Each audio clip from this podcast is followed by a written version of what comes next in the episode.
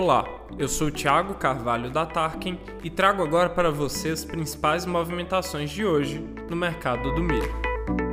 Em relação ao mercado de milho no Nordeste do Brasil, a atenção vai para a situação hídrica no sul do Piauí e oeste da Bahia.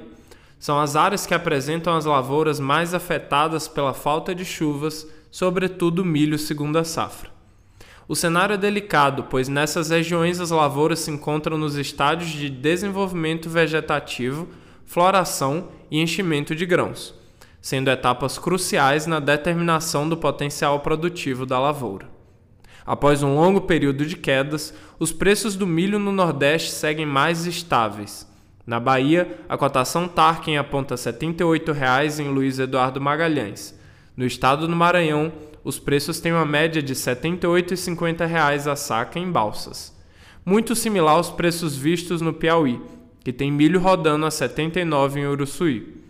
Em Fortaleza, no Ceará, e em Recife, no Pernambuco, a cotação Tarkin aponta R$ 87,00 a saca. No aplicativo da Tarkin você acompanha conteúdos, cotações e os principais indicadores de mercado. Baixe gratuitamente para conferir.